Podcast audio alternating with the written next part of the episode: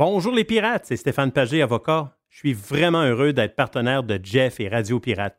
Vous avez un problème qui vous pèse avec l'achat ou la vente d'un immeuble commercial ou résidentiel, un bail commercial ou un fournisseur.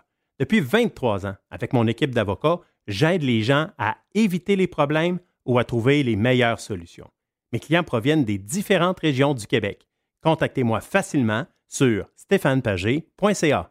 On a du beau temps à venir d'ici la fin de l'automne. Et si ça vous tente de vous promener un peu partout au Québec, en Ontario, euh, également dans le reste du Canada et même aux États-Unis, et que ça vous tente de faire vos activités extérieures, mais d'avoir le luxe à votre portée de main pour faire de dos, pour se faire à manger, eh bien, vous devez passer chez Action VR, le plus important détaillant de VR cargo au Québec. Que ce soit pour la vente, pour l'achat d'un véhicule récréatif, on a ce que vous cherchez. N'oubliez pas que la saison de chasse s'en vient également. Vous aussi, vous voulez avoir un certain confort quand vous arrivez chez vous, dans votre maison, à l'endroit où vous allez être, et vous voulez de l'espace quand vous partez pour mettre tout votre stock, pour être bien équipé pour la chasse. Eh bien, Action VR est craqué pour vous recevoir et vous faciliter votre saison de chasse. Action VR, membre du groupe VR 185, Action VR, chemin Filto Saint-Nicolas ou actionvr.ca. Jeff Fillion.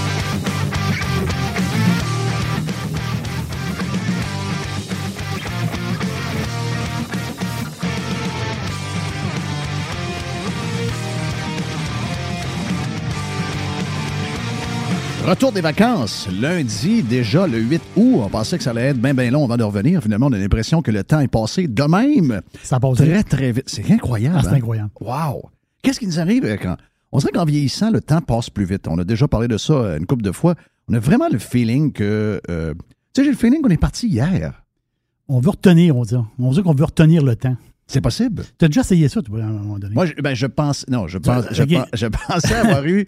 Je pensais avoir eu la bonne technique pour euh, Contrôler le temps. contrôler le temps. Finalement, je me suis rendu compte que c'était pas ça, pas tout. non, non, regarde.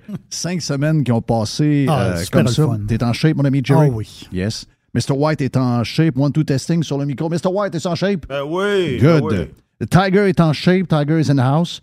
On a euh, Madame Poubelle également qui est euh, derrière nous. On est dans nos euh, nouveaux studios de Radio Pirate Live et Radio Pirate Prime.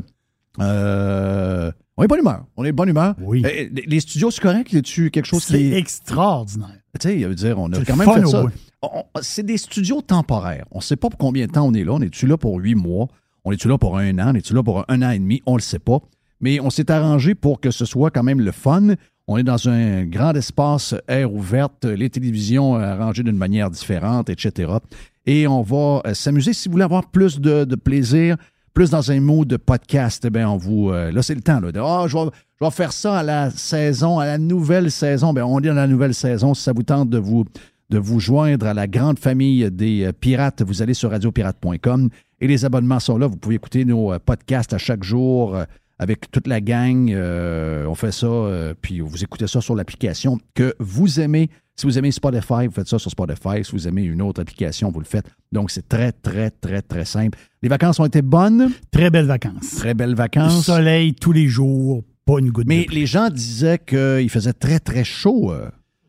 Euh, il a fait chaud, comme à toutes les années, il fait chaud en Espagne. C'est- pas compliqué. Oui, il y a eu des feux de forêt dans le nord de l'Espagne. Il y a de la forêt. Dans le sud de l'Espagne, il n'y a pas de forêt. là. Mais dans, dans le nord de l'Espagne, il y a de la forêt. Mais il y a tellement de touristes, il y a tellement de randonneurs.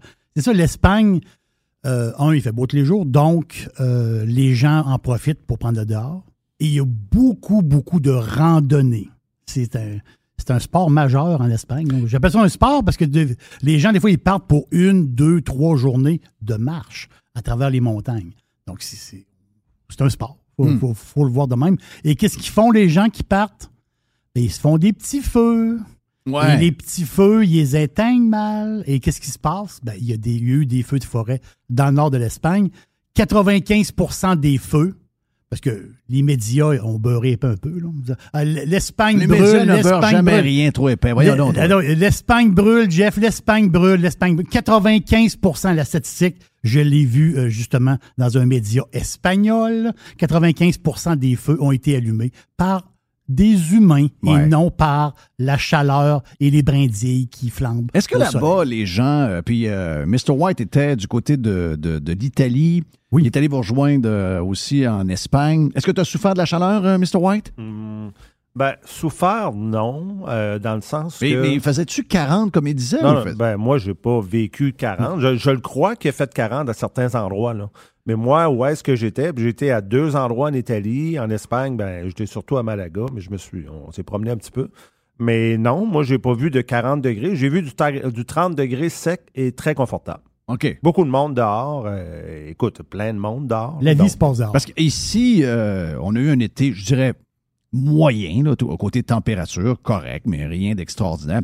Mais euh, à chaque jour, ça parle de chaleur accablante et, euh, mettons, il y a un petit vent, puis tu es même obligé, de, en fin de, tu sais, vers 6h30, 7h, tu dis, oh, on va mettre une petite laine, là. Euh, eux autres sont toujours, quand tu regardes la météo, il fait, mettons, 23, 24 et ça t'indique 30, 31 avec le genre d'humidex feels like. On a comme l'impression, tu sais, ici, là, les autos vont, vont euh, brûler à cause de la chaleur. On va manquer de moutarde. La terre tourne plus vite. Regarde, c'est, à chaque sujet, c'est la catastrophe. Je me suis reposé de ça. Je me suis Mais- reposé de la elle. catastrophe. Ma question, c'est elle. Est-ce qu'il y a. Ta sœur, elle, elle, elle réside là-bas. Oui. Est-ce qu'il y a des genres de TV catastrophes comme LCN en Espagne? Est-ce qu'il y a ce genre de mood-là également? Oui. OK, ça existe Oui. aussi. Il y, a, il y a de la TV catastrophe. Oh, il y a de Donc, la- tout va mal. Oui. Justement, je suis une fille de météo sur Instagram. Je la suis parce que c'est une très, très jolie fille. Mais je veux dire, c'est une Mais elle fille folle. qui est. euh, non, non, elle est complètement crinquée, là. Là, La fille est complètement crinquée, là. Elle invente toutes sortes d'histoires, là. Elle est un peu, euh, comment dire, à faire rire d'elle un petit peu, là. C'est dire, c'est- faut le dire, là. Elle fait- mais je la suis parce que vraiment, c'est une très, très jolie fille. Puis elle voyage à travers le monde. Mais euh, c'est, elle, c'est toujours les catastrophes et les catastrophes.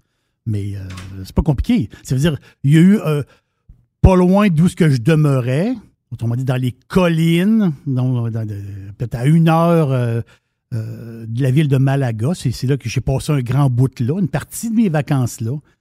Il y a eu à un moment donné un feu de broussailles, deux, trois feux de broussailles. Et qu'est-ce qui se passe quand il y a un feu de broussailles? Ben, il y a un CL 215 qui va chercher euh, de l'eau dans la mer. La mer est à côté, là. Et ils viennent arroser le feu de broussailles, allumé par un stupide.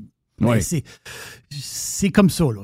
C'est, à chaque année, c'est comme ça. Mais cette année, vu qu'il faisait très chaud, je dis très chaud, entre parenthèses, en Angleterre et en France, et là, c'est l'Espagne brûlait. Donc, l'Europe a brûlé à grandeur, mais il n'y a jamais eu autant de touristes avec le sourire d'en face. Est-ce qu'il y a full COVID euh, en Espagne ou même en Italie, euh, Mr. White? Est-ce que c'est full COVID? Parce que ici, on est, on nous a essayé, on a essayé de nous rentrer dans une. On le sait, le gouvernement fait rien parce que les élections s'en viennent. Mais euh, les médias allaient chercher tous les experts pour nous dire on devrait remettre les masques comme si ça avait marché. Et on a été également sur euh, la. Comment je dirais? La, la- les histoires d'enfants là, de 6 mois à 5 ans pour les, les- donc donner des vaccins à des enfants. Imaginez-vous comment il faut être malade. Si, si vous êtes parent d'un enfant de 6 mois à 5 ans et que vous avez amené votre enfant se faire vacciner contre la COVID, on ne peut pas être amis. Là. Parce que si vous faites vacciner des enfants qui sont zéro à risque, ils vont avoir une grippe, là. ils vont avoir, ils vont avoir, ils vont. S'il y a pogne, ils vont, ils, vont, ils vont faire de la fièvre, ils, ils fileront pas, ça va durer deux, trois jours, quatre jours, ça ira pas bien. Mais je veux dire, ils, sont pas, elles ne- ils ne sont pas à risque. Mais là, on me dit, la raison, c'est que on fait ça pour protéger grand-papa. Oui, mais grand-papa, il y a quatre doses, là. Si vous, vous, protégez grand-papa qui a quatre doses, ben, le vaccin ne marche pas. Mais on a essayé de créer quelque chose. Est-ce que en Espagne, est-ce que en Italie, Mr. White, est-ce qu'il y a aussi encore la folie COVID? Euh, une chose est sûre, pour entrer en Italie, euh, il n'y avait aucune restriction pour les voyageurs étrangers. Donc, moi, j'avais aucune restriction pour entrer en Italie. Moi, le problème, quand je suis parti, je me suis dit, il faut que je me prépare, mais je revienne. Mais quand, quand je suis rentré en Italie, euh, écoute, euh, j'ai jamais vu euh, un passage aux douanes aussi rapide. Ça a pris à peu près trois secondes. là. Même comme année, je me suis dit, ça, je pense que j'étais pas, c'était pas les douanes, là, certains. Là. J'ai dit, c'est sûrement les douanes, c'est sûrement plus tard. Mais non, Mané, C'était les douanes. Mané, Parce qu'à euh, Montréal, souvent, la- l'aéroport, surtout, ça ne porte pas toujours, mais certaines heures, c'est le bordel, c'est l'enfer. Là, on, est, on a remis des tests euh, genre euh, aléatoires. ouais, là, c'est on a fait ça encore. Il y a toujours des masques dans les avions qui, Oui. qui sont des, des- des- des porteurs. Donc, Air Transat, Air Canada. Je ne sais pas si vous étiez avec ces compagnies-là, mais c'est le masque tout le Ouais. long que vous traversez l'Atlantique d'en face. Là. À l'aéroport de Montréal, quand je suis arrivé, j'ai fait contrôler. Je l'ai calculé parce que je trouvais ça ridicule. J'ai fait contrôler. Je me suis fait contrôler six fois Hein? à l'aéroport. Ouais. Wow. Six fois. j'ai eu six points de contrôle où il a fallu que je prouve que j'avais pas la COVID et que j'avais pas. no- j'avais- Il fallait que je montre mon passeport aussi. OK, donc quand on parle Italie et Montréal, c'est deux mondes Ben, complètement. c'est pour ça. Moi, quand je suis parti, euh, je le savais qu'en Italie, il n'y avait aucune restriction. Sauf que lorsque tu es en Italie et que tu te promènes dans les transports en commun, j'ai pris souvent là-bas le train, euh, tu as les masques dans le train. Là. Ils sont assez taponneux un peu. Là. Ils passent. Puis si tu as le masque un peu baissé, ils te, font signe de le monter. Mhm. Puis il faut que tu le bon masque aussi. Moi, à un moment donné, je n'avais pas le bon masque, je ne le savais pas. Là. Fait qu'ils m'ont dit euh, ton masque n'est pas réglementaire. Est-ce qu'il y a des gens comme ici, encore hier, j'ai vu euh, des gens euh, en auto, euh, seuls, avec un masque d'en face? Pas vraiment, par contre. Par Non? contre, non, pas vraiment. là. Dans la rue, là-bas, euh, même que je vois de. Tu sais, dans les transports en commun, comme je parlais tantôt, je voyais que du monde que ça écœurait. Tu sais, du monde, ils voyaient le gars arriver, puis là, ils levaient leur masque, tu sais, puis aussitôt que le gars était passé, ils baissaient le masque. Fait que. Parce que c'est un peu là que ça a parti. Quand on, Oui, va se remettre en, en février-mars 2020. Les images qu'on voit, c'est Italie, Italie, exact. Donc, eux autres, en principe, ils devraient être plus à ces principes que nous autres, mais ils sont plus lousses que nous autres. Ah oui. Dans la vie quotidienne, c'est euh, zéro sujet. Puis comme Mr. Watt vient de dire, c'est que- c'est quand tu prends le transport en commun. Si tu prends aucun transport en commun, tu sais pas que l'histoire de COVID, c'est fini. Mais transport en commun, autobus, train, là, il faut, mettre le- faut mettre le masque, une loi stupide du gouvernement espagnol ou euh, d'autres gouvernements. Mais pour rentrer en Espagne, ça prend, contrairement à l'Italie, Ouais. quand tu arrives en Espagne, ça prend la troisième dose. Ah! Mais bien sûr, bien sûr. Sinon, Donc, toi, tu as eu ta troisième dose. Ben oui, j'ai- moi, j'ai eu la troisième dose pour pouvoir rentrer. Mais toi, t'avais-tu ta troisième dose? Moi, je l'avais, sauf que moi, je l'avais, ça me prenait pour revenir. Moi, moi je suis rentré en Italie. Un coup, attends un peu, là. Attends un peu. Ça prend une troisième dose pour revenir ici? Ben non, mais je le sais. euh, je veux dire, moi, je, me- je m'étais, euh, je m'étais préparé. Oui, ça prend une troisième dose Ah, pour ouais? revenir ici. T'es pas au courant de ça, moi? Ben, moi, je suis pas mal persuadé, là. Que. Non? non, on penserait pas, là. Non, OK. ouais, Je me, OK, je me trompe peut-être, là. Mais, Ça te prend Arrive Cannes, Ouais. Ouais, avec, euh, tes, tes preuves de vaccin. Arrive, arrive scan, là. Arrive Cannes, il faut que tu aies tes preuves de vaccin, là. Fait que moi, je, peut-être que oui, deux doses, tu es considéré comme vacciné. Euh, Encore moi, jusqu'à maintenant, je pense que c'est encore deux, mais as raison, probablement que ça va passer à trois. En fait, c'est même pas le nombre. Ce qu'ils veulent utiliser maintenant comme expression, C'est le booster. est-ce que vous- votre vaccination est à jour? Oui, je comprends. Et à jour, c'est une, je pense, que c'est une dose aux cinq mois. C'est ce que j'ai compris? Moi, moi, ça n'arrivera pas, là. Moi, ça n'arrivera pas, là. Moi, j'ai. Garde, là, euh, Jean Bottary, on sait-tu quoi, il est mort, lui? Euh, il est- je crois que c'est un arrêt cardiaque, mais là, je peux me tromper. là. OK, parfait. Euh, on sait pas. OK, on On sait pas, on sait pas c'est quoi, là. Mais il est tombé euh, chez eux, euh, puis euh, il est décédé là. là. Lui, c'est un gars qui n'était pas dans notre club. OK? Mais c'est un gars qui avait un cœur, puis c'est un gars qui. Lui, il avait. il était comme nous, mais de l'autre bord. Puis je le sentais pas de mauvaise foi. C'était pas une game. Beaucoup d'acteurs qui défendaient celle-là parce que c'était plus facile à défendre ont joué la comédie. Je pourrais vous en nommer dans le monde des médias, c'est incroyable. Les, les putes qui se sont euh, travesties au cours de ces deux ans et demi, trois ans-là, il y en a un nombre Mais inimaginable. Bottary a pris la. Bottary était la voix des personnes qui ont été maltraitées. Là. Oui. Beaucoup. Mais, mais c'est très bizarre. Mais J'ai pas l'autopsie. Mais c'est très, très, très, très, très bizarre. Et ça, là, on entend plein d'affaires. Un jour, il va falloir qu'on nous dise qu'on est. Là, on- ça commence à sortir. On le voit de plus en plus qu'il y a des choses qu'ils savaient, qu'ils nous ont pas dit au départ, qu'ils nous ont fait à croire, puis que finalement, on a, on a comme été garoché là-dedans. Mais euh, je vais te dire une affaire que. Tu sais, moi, là, j'ai été malade pas mal dans le, pendant les vacances. Puis, euh, à un moment donné, je niaisais, je disais que j'avais le monkeypox. oui, oui, c'est ça. là. Le monkeypox, on va se le dire, là, le monkeypox, là, jouez pas la game. je sais que l'Organisation mondiale de la santé essaie de jouer avec ça comme si c'était la COVID. si vous n'allez pas dans des. Si vous avez, si vous avez une vie, et ça inclut également les homosexuels, by the way.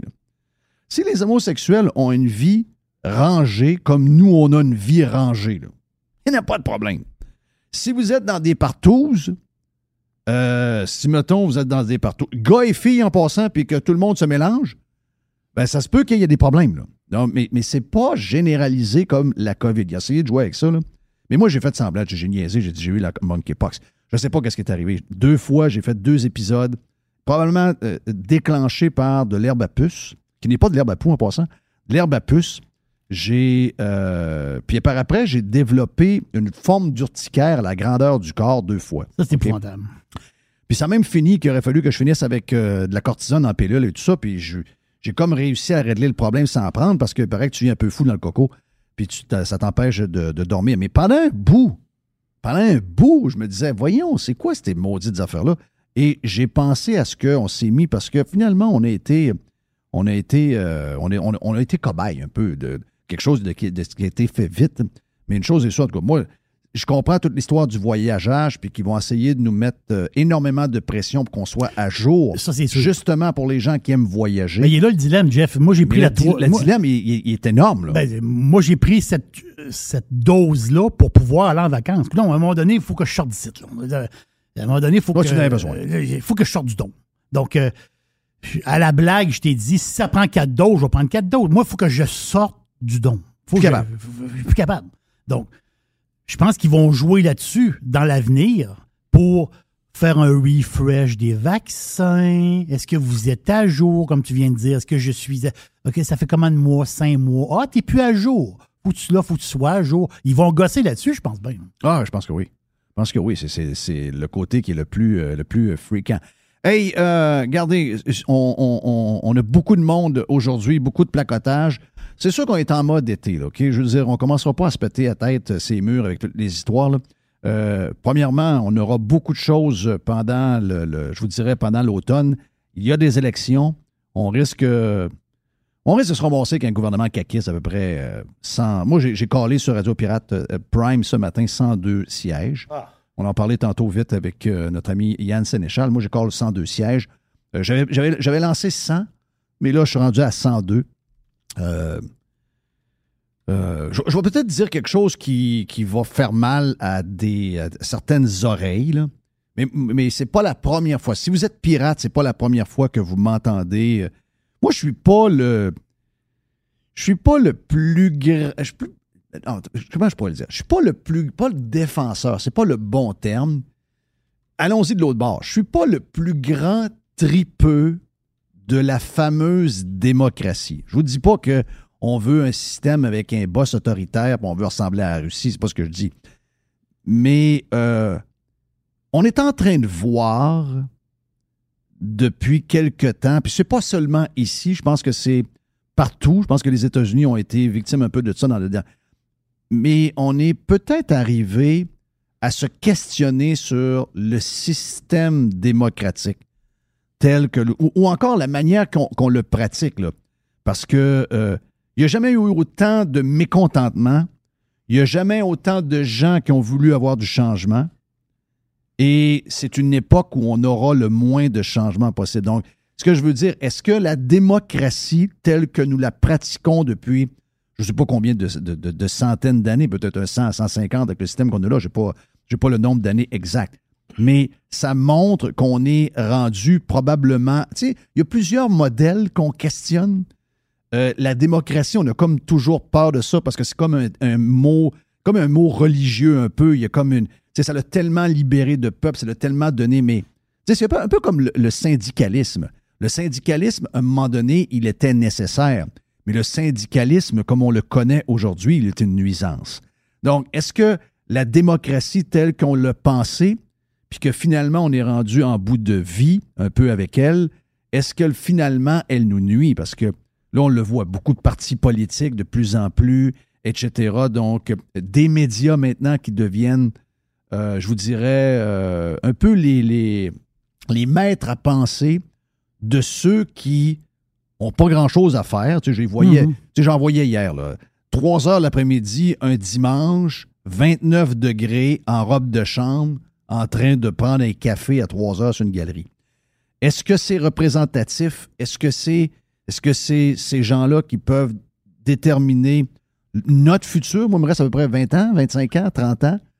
Euh, même chose pour mes enfants, mais ce sera encore des gens en fin de vie qui vont décider dans quel monde on vit. Exactement.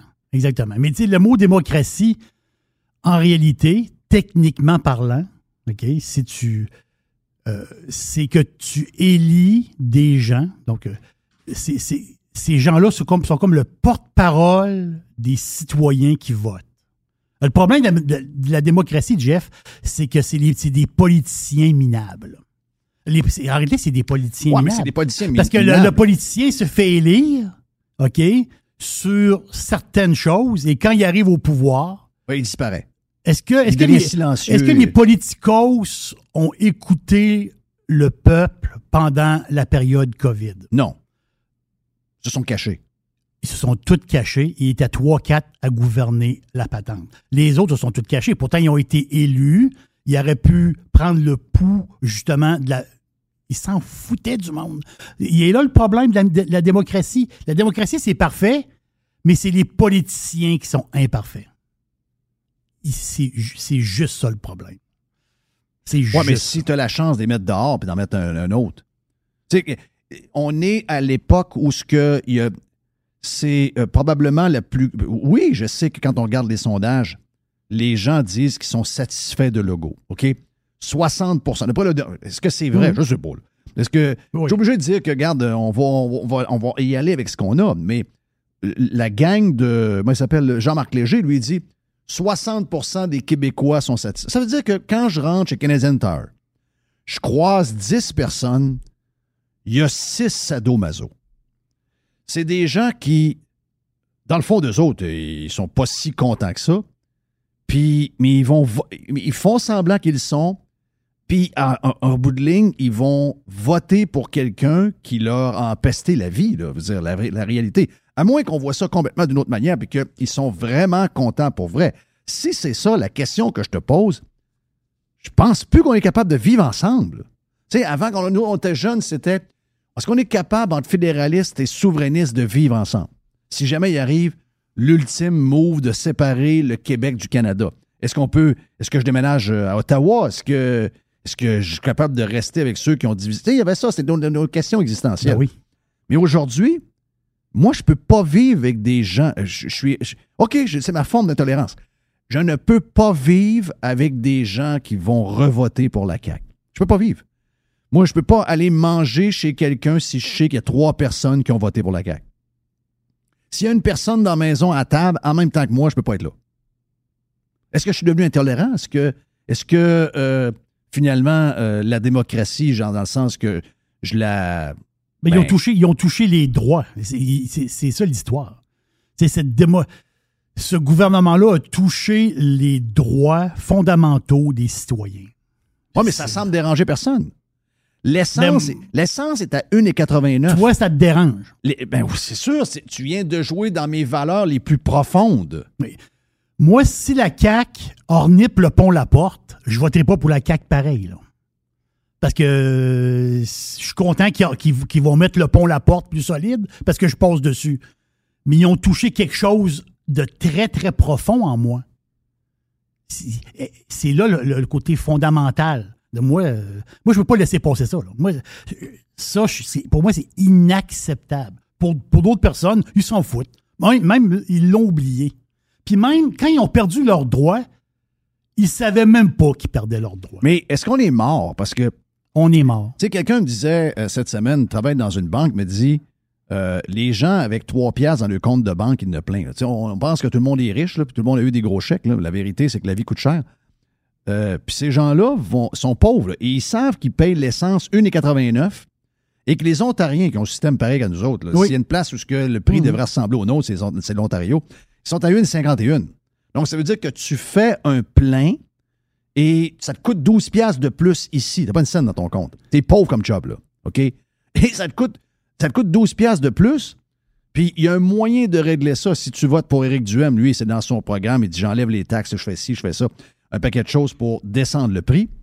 Ben, ces gens-là, même pauvres, Et en sacrement, quand ils vont au poste de, à essence, ils vont voter encore pour le gars qui, qui fait poche. C'est ça qui est. Tu sais, le syndrome de Stockholm, je pensais que c'était une histoire inventée. Je pensais pas que c'était vrai. Je pensais pas que ça pouvait exister pour vrai. C'est des gens qui veulent rien. C'est comme.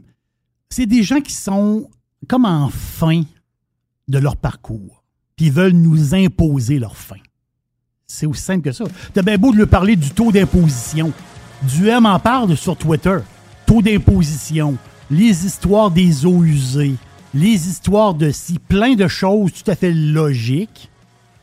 Mais euh, le monde, ils veulent pas ça. là. Le monde, ils veulent un bon bonhomme qui est là, qui, euh, qui dit deux, trois affaires, Ah oui, qui rien. C'est ça. Puis en fin de compte, il est pas si pire que ça. Puis, bon, regarde, t'aurais-tu fait mieux, toi? Oh, ça, non, non, non, non, non, Jerry, tombe pas là-dedans.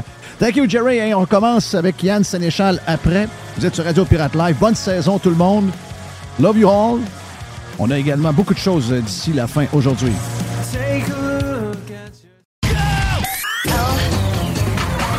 Radiopirate.com. Bonjour, Yann Sénéchal de votreconseiller.net. Dans bien des cas, le régime d'épargne études est un outil fiscal puissant, même plus puissant que le CELI et le REER. Pourtant, il est sous-utilisé. Faites appel à votreconseiller.net pour obtenir une démonstration de sa puissance. Contactez-moi, votreconseiller.net. Jeff Fillion.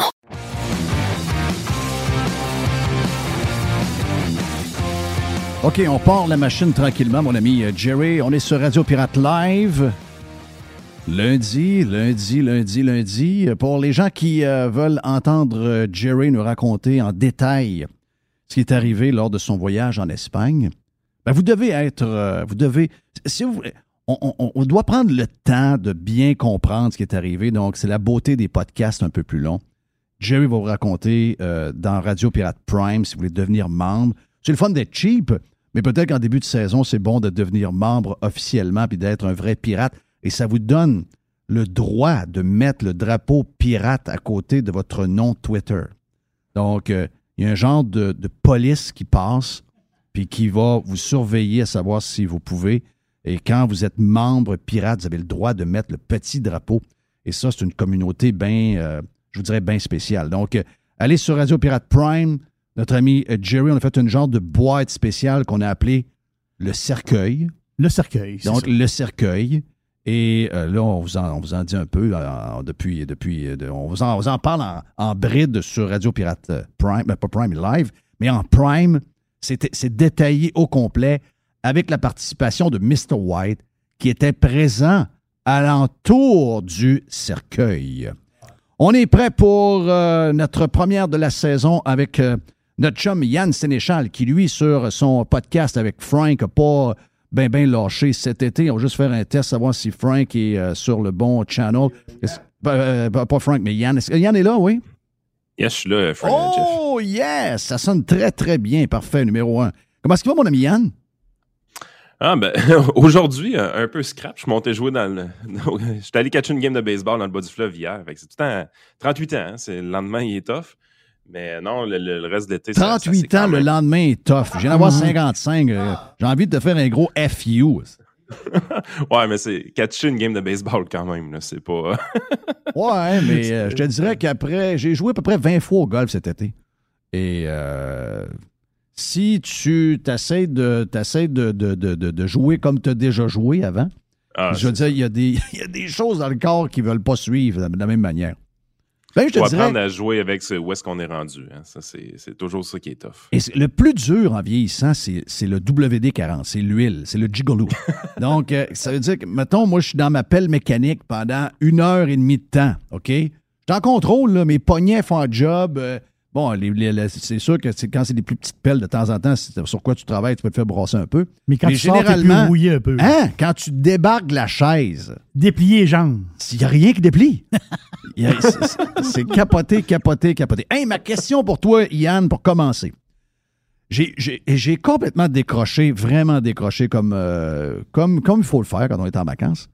Mais j'ai eu le feeling, et je dis pas que c'est une bonne nouvelle, parce que je pense qu'on a besoin d'un genre de state of shock assez, assez, assez majeur. Euh, mais j'ai le feeling que peut-être que je me trompe, on dirait que c'est en train de se calmer. Je sais qu'aux États-Unis, ça parle de qu'est-ce qu'une récession, qu'est-ce qui est ci, qu'est-ce qui est ça, mais est-ce que tu as la même vision un mois après qu'on ait, cinq semaines à peu près qu'on s'est, on s'est, on s'est lâché? Quelle est ta vision sur l'économie cinq semaines plus tard? Ben, en fait, euh, les nouvelles qu'on regarde, qui m'intéressent le plus, c'est euh, les courbes de taux d'intérêt.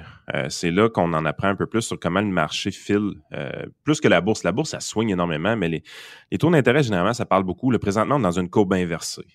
ça, ça veut dire que les taux 2 ans sont plus élevés que les taux 10 ans. C'est généralement indicateur de récession. Euh, parce que toutes les récessions, cette inversion de, courbe-là va arriver sur les taux d'intérêt. Et c'est pas parce qu'il y a une inversion de courbe qu'il va y avoir une récession. C'est un peu ça le principe. Euh, fait que là, on est dans ce mood-là. Fait que là, tout le monde est en mode pré-récession un, petit peu, sauf que les chiffres de l'emploi sortent euh, depuis une semaine. Puis ce qu'on se rend compte, c'est que ça continue de chauffer pour de vrai. Je vais donne un exemple. Au-dessus de 500 000 emplois qui ont été créés aux États-Unis dans le mois de juillet.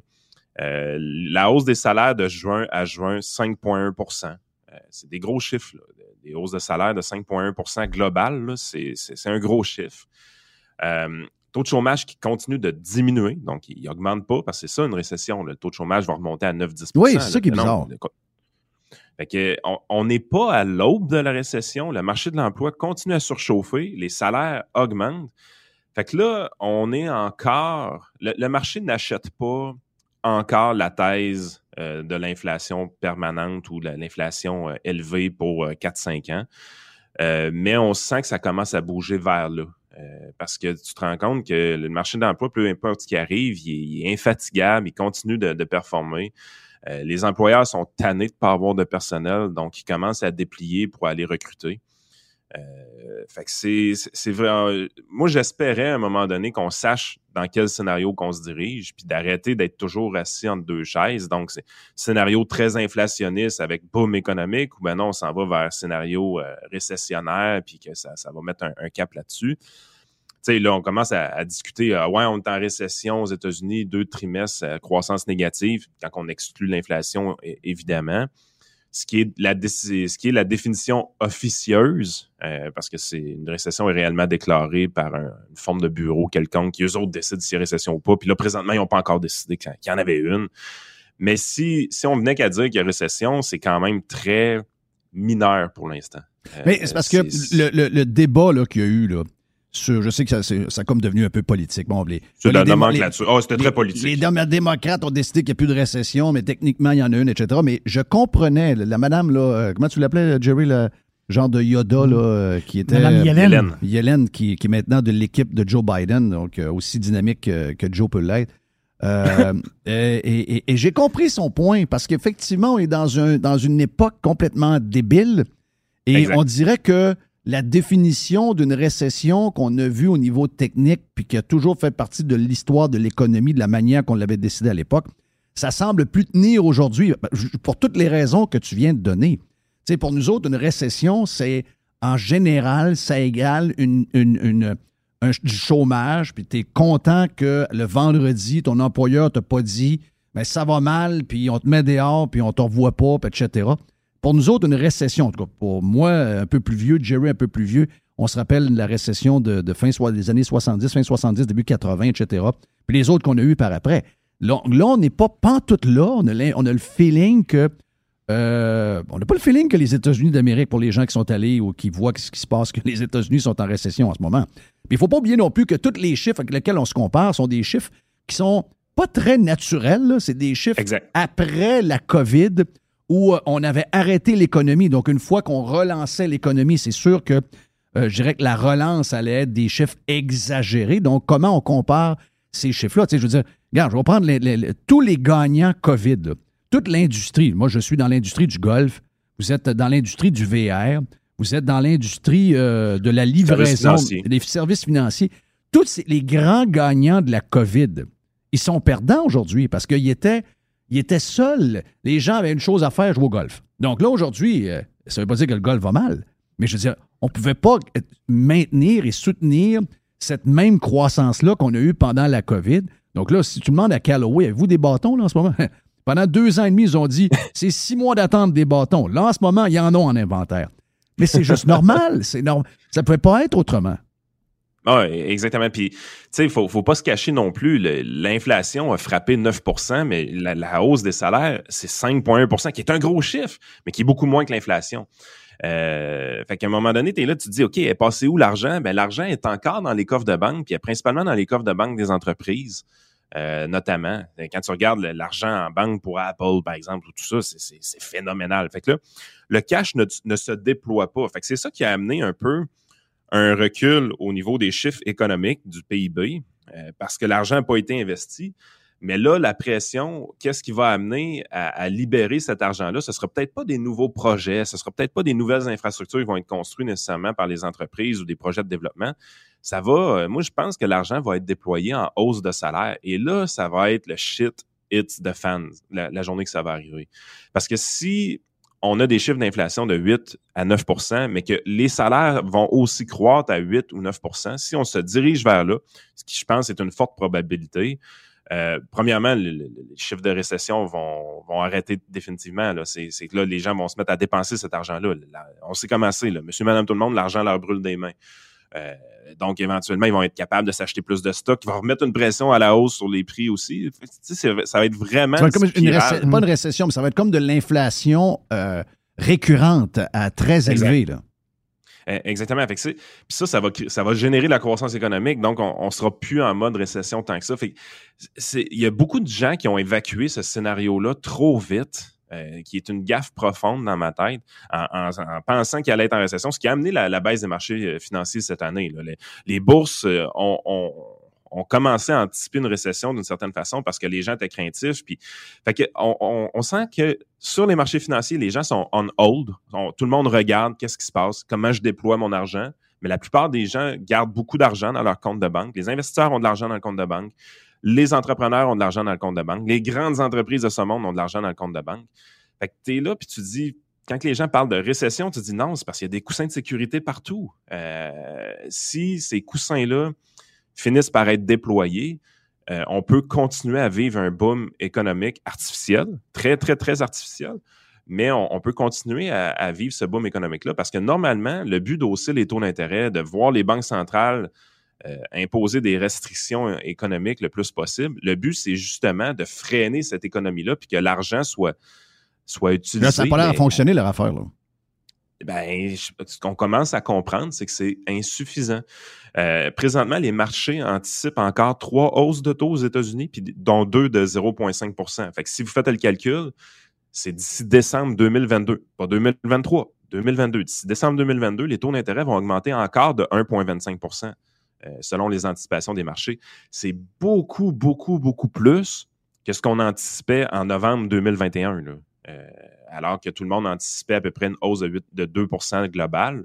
On a déjà passé Mais, mais je sens pas, j'étais avec Redfin, puis une coupe d'applications, euh, Zillow et compagnie, compagnie puis je reçois les notifications. Je vois pas, ben oui, je vois des choses un peu différentes d'il y a deux mois sur le marché de la maison, mais pas autant que j'aurais pensé avec l'augmentation des taux. Tu je vois encore des maisons qui se vendent au prix qui était listé. Euh, beaucoup, beaucoup, en fait, la majorité sont au prix de listé, souvent vendues en dedans de 57, 58 jours. Donc, tu on ne sent pas encore au niveau immobilier les premières lumières rouges qu'on aurait pensé voir avec des augmentations de taux. Et j'ai même vu qu'aux États-Unis, même que les taux d'intérêt, malgré le taux directeur, ont même légèrement baissé. Donc, le marché réagit comme à l'inverse du taux directeur, ce que que moi, je comprends pas trop. Là. Toi, tu comprends ça plus mieux que ben, moi. C'est les, euh, les, taux 10 ans. Euh, les taux 10 ans, on était rendu à 3,5% euh, la dernière fois qu'on s'est parlé à peu près. Puis là, on a, on a rebaissé à 2,6, 2,7 ce qui, a, ce qui a amené cette fameuse inversion des courbes-là que, que, je te disais tout à l'heure. Présentement, si tu fais un emprunt hypothécaire sur deux ans, ça va te coûter plus cher que si tu fais un emprunt sur 10 ans. je donne ça en exemple, mais c'est plus les, les, obligations, mais peu importe. Est-ce que puis ça, ben c'est, comme je dis, c'est un signe de récession parce que les gens, dans le fond, anticipent que les banques centrales, ou anticipaient, parce que c'est en train de se corriger cette semaine, les gens anticipaient que les banques centrales allaient recommencer à baisser les taux d'intérêt dès 2023. Euh, parce qu'on euh, s'attendait à une crise économique, on s'attendait à une récession, donc ce qui allait amener les banques centrales à laisser du lousse sur les marchés financiers. Puis là, ce qui est en train de se corriger cette semaine, c'est que là, on revit une hausse un peu des taux d'intérêt de 10 ans tranquillement parce que justement, le scénario inflationniste revient, recommence à être discuté un peu. OK. Euh, fait que c'est, c'est ça l'affaire, c'est qu'on a deux scénarios totalement. Mais c'est des bonnes nouvelles pour François Legault, ça, ce que tu me racontais depuis le début. Là. Tout à fait. Sais, pour Legault, là, euh, moi, je- je- j'ai j'ai rehaussé de deux sièges le nombre de sièges que Legault va avoir. Euh, au 102. mois d'octobre. Je suis rendu à 102. Donc, il va coter le, le, Le record de libéraux sur le 1973, Mhm. exactement. Donc, 102 députés pour euh, François Legault. Ouch. Les Québécois adorent, euh, parce que vous rencontrerez personne en ce moment qui aime Legault. Ça se peut, de temps en temps, que vous ayez un chum mêler un peu ses pellules, que vous dites, hey, Legault fait toute une job. Mais si euh, vous rencontrez du monde normal, ils, ils sont plus capables de le voir, ils sont plus capables de l'endurer, mais ils vont tous voter pour lui. OK? Ça, c'est. Je parle des gens qui votent, là. je ne vous parle pas des gens qui s'en vont au Festival Country de Lobinière. là. Je vous parle du Non, monde. celui-là en pantoufle. là. Le, ceux en pantoufles qui, qui dé- décident depuis, depuis, depuis qu'on est au monde, euh, qu'est-ce qui se passe avec euh, no- no- notre société. Donc, eux vont voter pour Legault. Et Legault, il aurait pu être importuné par justement l'inflation, l'économie qui ralentit, etc. Tu sais, il, il est bulletproof. On l'écarte même pas sur, sur euh, le pétrole qui est à 1,89 en moyenne à peu près dans- dans- au Québec, alors qu'en Ontario, il est à 1,51.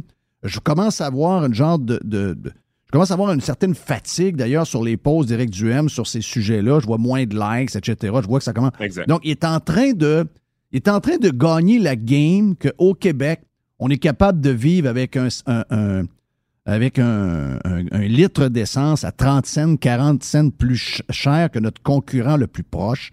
Il est en train de gagner de A à Z, ce tabarnache-là. le timing de son élection, finalement, risque d'être pas si pire parce que même tu vois dans les budgets fédéraux, euh, le gouvernement fédéral, les deux premiers mois de l'exercice financier, est en surplus budgétaire parce que les revenus de taxes rentrent à tour de bras euh, au niveau du gouvernement et ça prend beaucoup, beaucoup de temps avant de s'ajuster au niveau des dépenses. Pour François Legault, c'est un peu la même chose. On n'a pas ces chiffres-là, mais on se doute que ça va être sensiblement la même chose. Puis la raison, c'est fort simple. C'est que les hausses de coûts, c'est quand est-ce qu'ils vont arriver? Parce que la principale dépense de l'État, c'est les salaires. Ben, ils vont arriver quand on va renégocier ces salaires-là. Et ça, ça se passe en mars 2023. En, mars 2023, ça va nous coûter la peau du cul. Euh, ça, c'est l'enfer. Sauf que quand tu regardes le calendrier électoral, c'est le fun. L'octobre, euh, l'élection est en octobre. Fait qu'il va être capable de s'enclairer de ça. Donc, ça pourrait même arriver qu'en plein milieu de la campagne électorale, on se fasse annoncer que le gouvernement du Québec est en mode de surplus budgétaire. Ce qui serait vraiment une bénédiction pour François Legault. Évite la récession, les salaires augmentent assez, les revenus des entreprises augmentent assez pour renflouer les coffres de l'État et n'a pas encore à subir la principale hausse de dépenses qu'on va subir, qui va se passer plus en mars 2023. Puis personne ne va en parler de ça. Personne ne va parler des négociations de conventions collectives qui s'en viennent. Puis moi, sérieusement, quand je regarde la façon que François Legault a négocié les conventions collectives depuis le début ou a négocié avec les employés de l'État, il a toujours délié la bourse pour fermer la gueule aux gens. Il a fait la même chose avec les médias. Écoute, sérieusement, j'ai l'impression qu'en mars 2023, avec un gouvernement caquiste, on va s'enliser dans des coûts astronomiques pour les dix prochaines années. Ça va être une catastrophe, cette affaire-là. Mais euh, c'est ça que les Québécois veulent. Ils veulent être Ouais, tranquilles. c'est ça. À un moment donné, il faut. euh, tu sais, il faut. Moi, la, Moi, je dis qu'ils veulent pas, moi, je dis qu'ils ne savent pas. Ils savent pas. Euh, là- Là-dessus, Jerry, t'as raison. Ben, ils savent pas, là. Ils, Ils savent pas. ils savent pas du tout. Qu'est-ce que tu veux dire par là? Ils savent pas? C'est-à-dire, expliquer l'économie en détail, les répercussions de telle affaire. telle- comprennent pas tout ça, là. C'est c'est trop compliqué. Mais quelqu'un me dit cette semaine. je reçois euh, ma paye, je reçois ma paye, puis euh, ça, je te donne un, un exemple de c'est ça quoi le Québec. là, puis j'ai eu un bonus de 2000. Au niveau économique, c'est quoi, le- c'est quoi Québec? Je vais te raconter ça, euh, Yann. Cette semaine, quelqu'un que je connais travaille dans une banque. OK? Et son collègue de travail, qui est un conseiller financier à la banque, qui est une grande banque, là, euh, lui demande de faire un changement d'argent dans son compte pour. Je t'en enlève- pour la fin de semaine, je pense, euh, aux États-Unis. Il demande 800 pièces US. Oui, OK? Et oui. lui, il a accès à son compte, son- ses investissements, son compte d'épargne, son compte chèque, etc. Quand il a donné le 800 pièces et sa paye est juste l'autre semaine, by the way, il restait 25 dollars canadiens dans son compte. OK. Il avait bien calculé son taux de change. Ouais, mais t'as peu. T'as un conseiller financier dans Oui. une grande banque canadienne qui, fi- qui- Oui. qui conseille des gens et le gars n'a pas une crise de scène dans son compte. Mais ça, c'est un classique hein, dans l'industrie. Euh, la, la cour est remplie de Mercedes, puis les gars travaillent jusqu'à 72 ans parce qu'ils aiment vraiment leur métier. oui, oui. Parce qu'ils sont, sont Oui. étranglés jusqu'à, jusque-là, c'est l'enfer. Regarde. Mais qu'est-ce que tu vois comme. on- le dernier mois et demi, bon, le- excluez le sondage de léger marketing. Moi, ce qui me fait peur, j'en ai parlé avec euh, Jerry Vitt tantôt sur Prime. Ce qui me fait peur, c'est comment les médias sont capables de définir les gens qui veulent pas. OK, moi, j'ai subi ça depuis 2004-2005 et j'ai jamais été capable de renverser la- la- la- la tendance. Jamais. Parce que quand ils se mettent, ils ont un genre de. Ils sont comme en gang, puis on le sait, là, les médias, c'est la CAQ. Euh, donc, euh, on le voit de plus en plus. Mais euh, ils réussissent à définir les gens qui veulent éliminer. Très facile. C'est des, des recettes très simples. Poilievre égale Trump. C'est toujours le même. Diviseur égale Trump. Donc, eux autres sont prêts. Eux autres, ils veulent tout sur Charret. Je ne sais pas ce que ça va aller, cette affaire-là. Je pense pas que Charret va être chef. Mais déjà, ils ont tous les arguments possibles pour donner un, un autre mandat à Trudeau parce qu'ils vont être sur le dos de Poilievre. Et quand il arrive sur Éric Duhem, Éric Duhem qui est un gars extrêmement intelligent, mais on ne le dépeint pas comme ça. On le dépeint d'un homme d'une seule cause, alors qu'il y a une tonne de sujets. Mais ce que je craignais qui allait arriver sur Éric Duhem, ils sont pas capables de le pogner parce que très brillant, euh, très calme, il fait ce qu'il fait. Il n'y a rien que je dirais à Éric Duhem, j'étais son conseiller de changer. Je pense qu'il est très, très, très, très bon, puis il a fait une job incroyable avec le Parti conservateur du Québec, surtout de où il est parti. Mais la job de bras médiatique, on la sent Candidat. c'est oui, on est sur les candidats, on est sur un homme. tu sais. J'écoutais Jean-Marc Léger, une fois je pogné, j'écoutais ça dans une salle de, de- de- de- d'attente. C'est capoté, là. Mais c'est un homme d'une seule cause. Ils ont réussi à le définir, ils ont réussi à l'étiqueter. Qu'est-ce que tu sens qui peut arriver? Bon, enlève Chauveau, enlève une coupe de place sur ce la rive sud, sans doute. Qu'est-ce qui risque d'arriver pour Éric, même s'il est très bon en campagne, même s'il est très bon lors des débats des chefs? Qu'est-ce que tu vois qu'on peut-être qu'on voyait pas il y a un mois et demi, deux mois?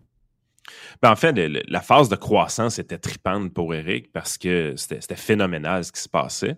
Puis là, il arrive à un certain plafond. Puis que j'anticipais quand même un peu, là, autour de 20% ce serait dur d'aller en haut de ça parce que c'est principalement démographique. Euh, quand tu regardes l'électorat qu'Éric va chercher, c'est en bas de 55 ans. Euh, puis la démographie du Québec étant ce qu'elle est, euh, il y a une masse de 40% que s'ils votent tous du même bord, ce qu'ils font présentement, euh, ben, t'es fourré un peu. Ça va être dur de gagner l'élection tant et aussi longtemps que cette masse critique-là de, de, de, de boomers vont voter ensemble. D'habitude, ils étaient divisés, fait que ça donnait une chance un peu aux autres. C'était des libéraux puis des péquistes qui s'obstinaient. Mais là, ils sont plus divisés. Euh, fait qu'à ce moment-là, ça, ça, ça crée un réel problème. Tu sais, le gars, s'il fait pas de gaffe puis il continue à être aimé de cette clientèle-là, il peut être élu encore pour 15 ans s'il veut. Facile. Fait que c'est, ça, c'est le bug du Parti conservateur. Mais en même temps, il faut reconnaître c'est quoi l'objectif. Moi, je veux pas que le Parti conservateur, nécessairement, gagne l'élection aujourd'hui, puis j'y crois pas de toute façon, parce qu'ils sont pas prêts à ça. Je veux dire, c'est un parti qui, il y a deux ans, il était à 1% des sondages. Il y a, une maturité qui doit, être doit aller se chercher aussi. On le voit dans les candidats. Il y a des candidats qui ont un fort potentiel, mais il y a aussi du monde louche au travers. Euh, fallait s'en douter un, petit peu. Fait que le parti est pas prêt. Tu veux pas rentrer 80 députés conservateurs demain matin.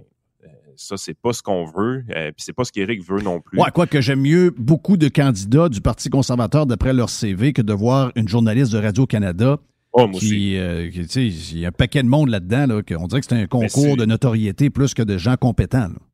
Mais le, le but, c'est pas juste de gagner l'élection aussi, c'est de, euh, changer le Québec. Euh, fait que, tu sais, ça, un- ça va être plus un marathon qu'un sprint. Le sprint a été trippant, là. Mais euh, moi, je pense qu'il faut qu'il sécurise ces appuis-là, puis qu'il aille se chercher un. Moi, trois, trois députés, c'est une victoire dans ma tête, puis 10, c'est un, bonus. là. Tu es vraiment dans une zone de bonus incroyable pour Ouais. Éric Duhem si tu t'en vas à 10 députés. Il faut, faut voir 10 députés comme étant une victoire sublime. Là. Euh, trois députés, c'est une victoire. Ben, mais ma, question, euh, Moi, je je suis sais qu'on- déçu en griffe à 10. en tout cas. Mais, je- mais je sais là, que, regarde, je- on de, de foncer le temps, mais c'est pas grave. Euh, je- je- C'est ma question qui n'était pas claire. Mais euh, dans le fond, c'est. euh, euh, ce que je veux dire, c'est est-ce que Éric euh, va pouvoir, même, tu sais, le marathon, oui, j'y crois, mais est-ce qu'il va être capable? Est-ce que est-ce qu'il est possible? Regarde, regarde Poilièvre, OK? Regarde ce qu'on va faire, peu importe le, le- le- le prochain. euh, mettons, c'est DeSantis aux États-Unis, républicain, dans la même crowd à peu près. Est-ce que c'est possible avec ces médias-là maintenant pour les politiciens de cette, de cette tranche-là, là, de ce, de, de ce, du format plus droite, plus conservateur? Est-ce que c'est encore possible? Parce que là, maintenant, ils ont comme, Oui. on pensait qu'elle allait disparaître. On pensait qu'elle allait être plus faible avec le temps, mais la COVID les a renforcés plus que jamais. Est-ce que c'est encore possible pour ces gens-là de penser gagner un marathon? Ben, en fait, du côté de Poiliev, c'est plus, euh, c'est plus faisable parce que lui, justement, est capable d'aller chercher des votes dans la clientèle du baby boom. Euh, parce que c'est comme ça que la politique canadienne est configurée. Puis, ce que je me rends compte, c'est que Po- Poiliev a réellement des chances d'être premier ministre. Puis, euh, il pourrait même avoir une majorité. C'est faisable parce que si les médias les, a contre lui, c'est un plus. Euh, c'est réellement un plus. Puis, on est rendu là. La, la baisse de confiance envers les médias euh, a augmenté le fait qu'ils soient subventionnés fortement fait en sorte également que ça l'attaque leur crédibilité. Donc, pour une grosse partie de la population qui n'est pas pognée dans les patentes de ceinture fléchée comme le Québec est encore pogné puis que les boomers tombent là-dedans à tour de bras, euh, pour la population canadienne qui, est un peu plus mature politiquement, ben, tu te rends compte que Poiliev va avoir des, succès parce que être l'anti-média est, encore une, une chose qui peut fonctionner, je pense. Parce que les, les gens commencent à s'en rendre compte qu'on se fait remplir solide. Le Québec, c'est c'est spécial. C'est spécial parce que les sujets qui sont discutés ici, c'est des sujets qui sont non pertinents par rapport à nos réels problèmes. Mais les Québécois sont un peu de même. Ils essaient d'ignorer les, les vrais problèmes puis ils veulent parler de sujets insignifiants parce que c'est quand ça nous pète d'en face qu'on veut en jaser. Fait chaud en Europe. pète- Hein, il fait chaud, hein? Fait Fait chaud en. Angleterre. Ouais, fait chaud en Angleterre. hein? Oui. Il fait chaud. Regarde, C'est ça. on pourra en parler longtemps. Mais on va avoir le temps. La saison commence. Merci d'être là, mon ami Yann. Yann. Sénéchal, votre conseiller.net. Voilà pour, euh, voilà pour le premier bloc avec euh, Yann. Dom Gauthier, stand-by. Et euh, Philippe Brassard dans le même bloc. Philippe était euh, pas mal le genre de MC à Trois-Rivières en fin de semaine. Donc beaucoup de choses, beaucoup d'actions. Et Dom va nous d'un sujet qui lui tient à cœur après la pause, ici même, sur Radio Pirate Live.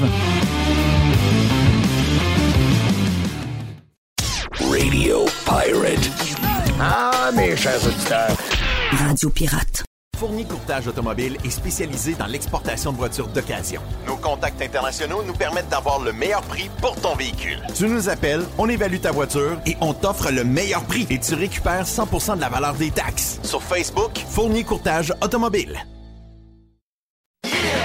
Juste du bon stock. Every hour. Du bon stock. Radio Get pirate or get out. Jerry, euh, le sport, je veux pas, je sais pas si euh, je suis la NFL, mais moi je suis dans les, euh, dans les, dans les, dans les histoires de camp d'entraînement depuis une couple de semaines. On regarde le golf qui commence en fin de semaine, euh, c'est euh, euh, c'est playoffs. C'était le dernier tournoi. Mon chum Ricky Fowler qui a embarqué dans les playoffs par la peau des fesses 125e. Oui, il y a Toute l'histoire avec Live Golf à travers Ah, c'est capoté. la F1. Et là, on a su que Patrice Bergeron, notre chum euh, de la région de Québec, Patrice, hey, on n'aurait pas aimé ça voir Patrice jouer ailleurs. Même le Canadien, Patrice, c'est un Bruins et il faut qu'il finisse sa carrière avec les Oh, Bruins. Il faut que ces histoires-là.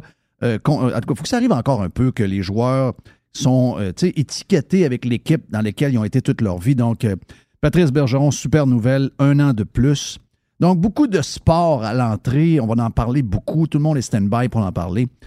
Mais euh, j'ai lu le commentaire euh, ce matin sur Facebook de notre chum Dom euh, Gauthier qui regarde ce qui s'est passé euh, ben, dans, dans les sports qui, qui étaient des sports de. étaient- on appelle ça le- les Des sports. de casse-cou euh, à l'époque. Oui. On s'entend-tu, c'était des sports mais un qui peu sont devenus des sports de masse. Ah non, c'est vraiment des sports de masse. Donc, c'était le Vélérium à- au Mont-Saint-Anne. Ça faisait un bout, peut-être deux, trois ans, qu'il n'avait pas eu à cause de la crise de COVID.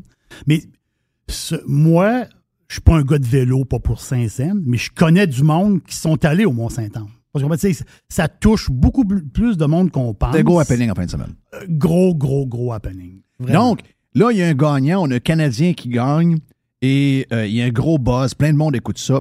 et la couverture, mais c'est, il faut le dire, c'est très conservateur. Moi, pour il y a un paquet de sports que j'aime, mais c'est la beauté du web. On est capable de trouver l'info qu'on veut, mais dans les médias traditionnels, de changer les, les habitudes, c'est Aucun incroyable. intérêt pour ça. Il y a- ils ont Zéro. zéro, zéro intérêt, comme si. Ben, c'est un peu comme la radio qu'on fait. Ah, ils sont sur Internet. C'est ça. Ouais, mais c'est parce que. C'est comme un monde Netflix aussi, là. parallèle, c'est comme un monde différent. Donc, si c'est sur Red Bull TV, ça intéresse personne. Comment? Qu'est-ce que tu viens Ouais, de dire là? exact. Voilà. Si c'est pas sur, mettons, telle chaîne ou telle chaîne, on dirait que ça, ça, ça existe pas. Dom, euh, t'es toujours à Vancouver? Oui, non, t'es, t'es aux États, c'est vrai. T'es aux États. Non, seul- là, présentement, je suis, je suis à Whistler, Jeff. Ouais. Ah, ok, t'es à Whistler. Donc, euh, au Canada, d'ailleurs, où il y aura un- où commence euh, aujourd'hui un gros, un gros événement justement de, de, de sport marginal qu'est le vélo de montagne. Ça il va y avoir à peu Oui, près c'est ça. 150 000 personnes cette semaine. Ben oui, ben oui. Ben, mais c'est- pourquoi ça change pas? C'est quoi l'histoire? Ben, euh, tu sais, Jeff, dans le fond, là, la, la première job radio que j'ai eue, c'est grâce à toi. Puis c'était justement pour mettre de la lumière. Et là, on parle en 1999, 2000, pour mettre de la lumière un peu sur ces sports-là qui étaient moins connus. Puis tu te rappelles, à un moment donné, on s'est rendu compte, tabarnouche, tout le monde fait du motocross, on dirait. Tu sais, il y avait vraiment un buzz Ben oui. motocross. Fait que là, ben, on a commencé à en parler. Puis plus on en parlait, puis ben, plus les gens faisaient du motocross, plus les gens allaient aux courses. Tu te rends compte à un moment donné qu'un sport devient quand même, je dirais pas un sport de masse, mais qu'il y a, il y a une il y a un buzz, il y a une attention, puis ça vaut la peine d'en parler. Et, et là, ce que j'ai vécu en fin de semaine, c'est un peu encore la même chose. Je me dis, mais tabarnouche, qu'est-ce que ça va prendre? On a un Canadien, un jeune Canadien, il y a 22 ans, c'était sa première victoire en Coupe du Monde.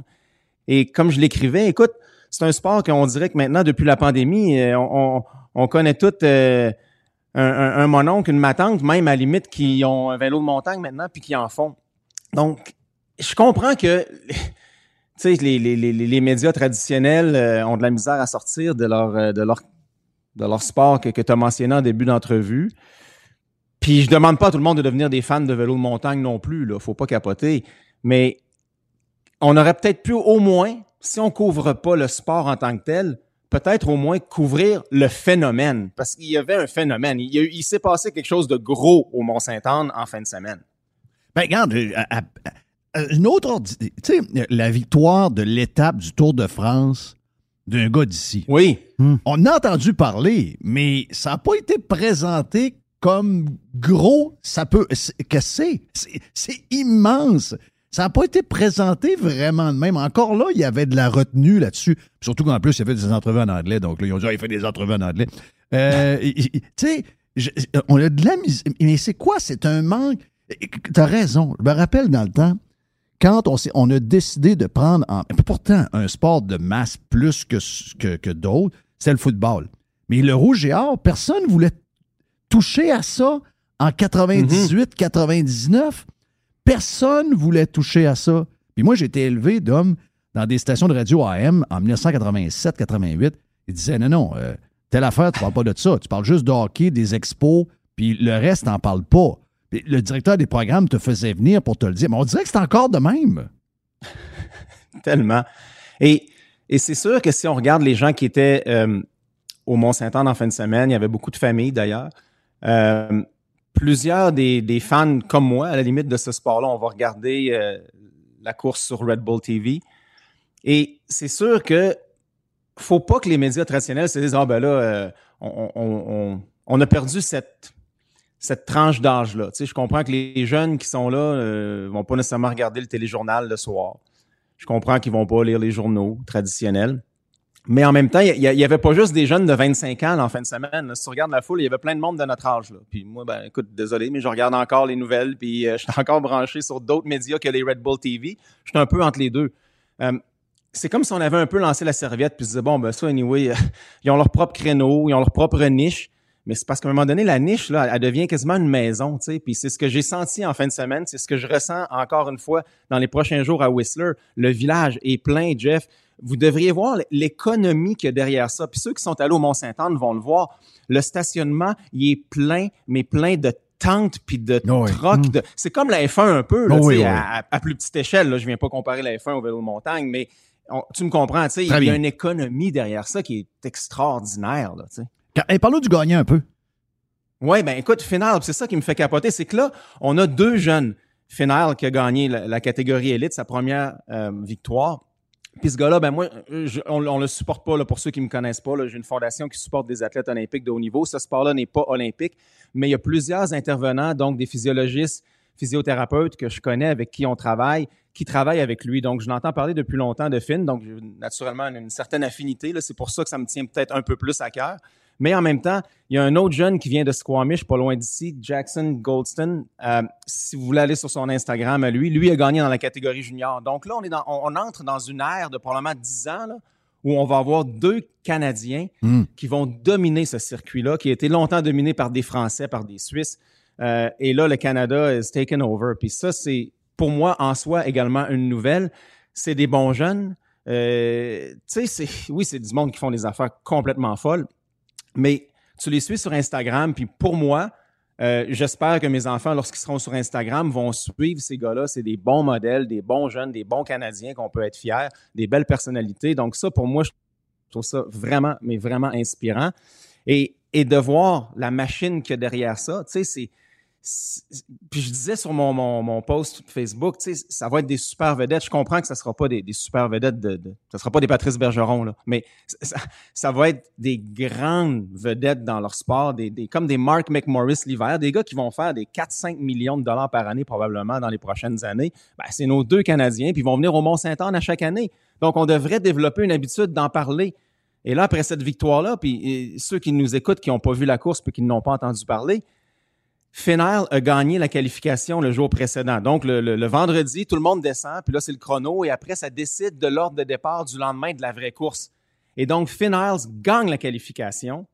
Et là, quand il est en haut de la piste au Mont-Saint-Anne, au début de la course, tout le monde monte dans le parcours. Là, il y a du monde, c'est dans le bas de la gondeleuse, puis là, tous ceux qui connaissent les, parcours jusqu'en haut de la Gros Vallon, il y a du monde partout. Mais là, plus la course avance, ben là, les gens commencent à descendre et à descendre parce que on veut accueillir le gagnant.